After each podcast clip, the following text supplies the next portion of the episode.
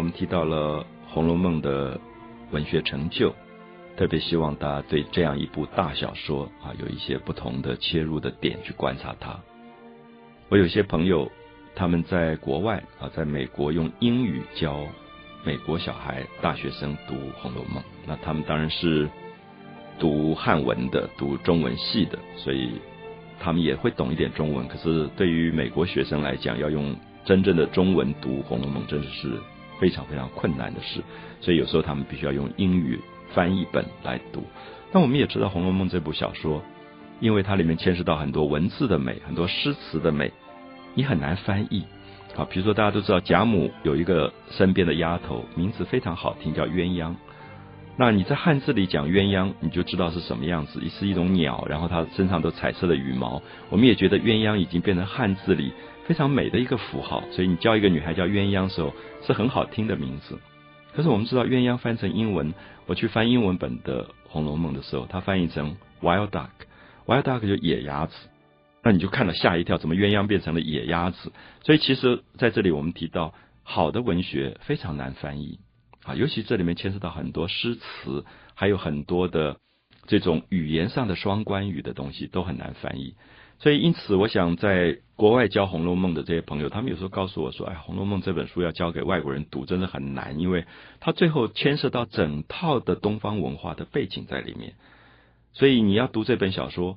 我觉得是整个在读中国的艺术史、中国的建筑史，像十七回，整个讲大观园怎么盖的，它其实等于一部中国的建筑史啊。所以我觉得这里面《红楼梦》这部书真正能够进入的话，它已经包括了中国所有文化的内涵都包含在里面。可当然我们知道，《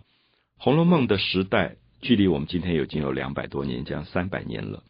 那这里面的十二金钗是十二个不同的个性的女孩子。那过去对这十二个女孩子，我们比较会特别看重林黛玉。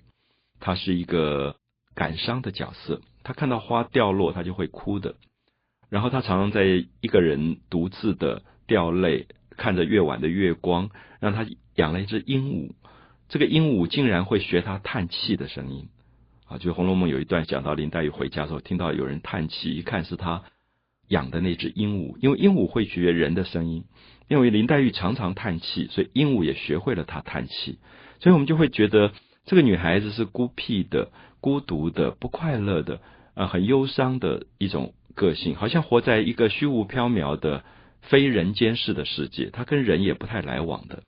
好像他唯一活着的目的只是把他的眼泪还完，他就要走的。那我们会觉得，过去大家都觉得十二金钗里面林黛玉是非常美的一个角色。可是我在美国教美国大学生的朋友告诉我说，他说你知道有一次我们教完《红楼梦》，然后做了一个期末考，期末考就问说，哦，你读了一年的《红楼梦》，那这里面有十二个女孩，十二金钗，那你最喜欢的是哪一个人？那这个朋友就说，你猜猜看，得票最高的会是谁？那我就想说，应该是林黛玉或薛宝钗吧。他说不是，都不是，竟然是王熙凤。那我们就吓了一跳，因为王熙凤在《红楼梦》十二金钗是一个非常厉害的一个女孩子。我们知道王熙凤小说一开始大概十七岁，她她是王家，她爸爸是做大官的，后来做到九省检点啊，就是一个等于有点像今天的这种行政院长一样的身份的一个大官。那所以王熙凤是从小被教养长大，所以。她也很聪明，也非常厉害。她后来就嫁到了贾家，从王家嫁到贾家。我们知道《红楼梦》里面有四个最有钱的家族，就是贾家、薛家、薛宝钗家，还有这个王家，就王熙凤家，还有贾母家史，就是历史的史史家四大家族。那她从王家嫁到了贾家，她的丈夫叫贾琏，啊，斜玉边一个双联的联，联络的联，连接的连，啊，这个。贾琏是一个有一点懦弱但怕太太的一个男孩，在二十岁就娶了王熙凤，那王熙凤就变成了贾家的少奶奶。我们知道满洲人的习惯，少奶奶是管家的，所以她十七岁她就掌权，管上上下下三百口人。那如果三百口人，我想大家可以了解，等于是今天的一个一个大企业了。那王熙凤用今天的角度来讲，等于一个三百个员工的企业经理，他是一个经理人。那所以我们会发现说，为什么美国现在大学生很喜欢王熙凤？因为他们觉得王熙凤处理事情一是一，二是二。可是过去中国的社会因为讲究人情，所以就觉得王熙凤太狠，常常有一些人用人，呃无缘无故请病假，最后被查出来不是真的生病，王熙凤就拖出去打板子，打四十板，那他就有很多的惩罚。那你做得好，我奖励；你做的不好，我惩罚。他保留的是一个现代企业的法治的观念，所以对于传统中国儒家来讲，讲究人情的社会，就觉得王熙凤有一点刻薄，有一点狠。然后他非常会管理财务，他会把贾家的一些钱挪来挪去，放高利贷赚那个利息钱啊。所以我们常常看到被管的这个薪水，比如说。贾宝玉、林黛玉他们每个月都会领薪水，就是叫做月钱，在《红楼梦》里面叫月钱，每个月大概几两银子给他们。可是有人就会问王熙凤说：“哎，怎么这个月时间到了还不发？就像我们说一月一号，一号要观想，那结果可能都没有发下来，可能三号才发。那么王熙凤就是利用这几天把公款挪出去放高利贷，然后赚那个钱。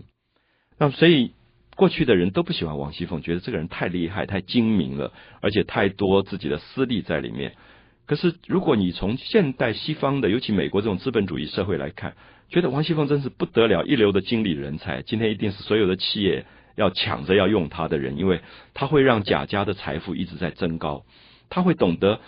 怎么样去买土地，然后去保值。甚至他会去包揽诉讼，然后去赚那个司法里面的司法黄牛的钱。所以王熙凤的这个角色，过去被传统很不喜欢的角色，在我的朋友教美国大学生里面，竟然他被投票民公投第一名。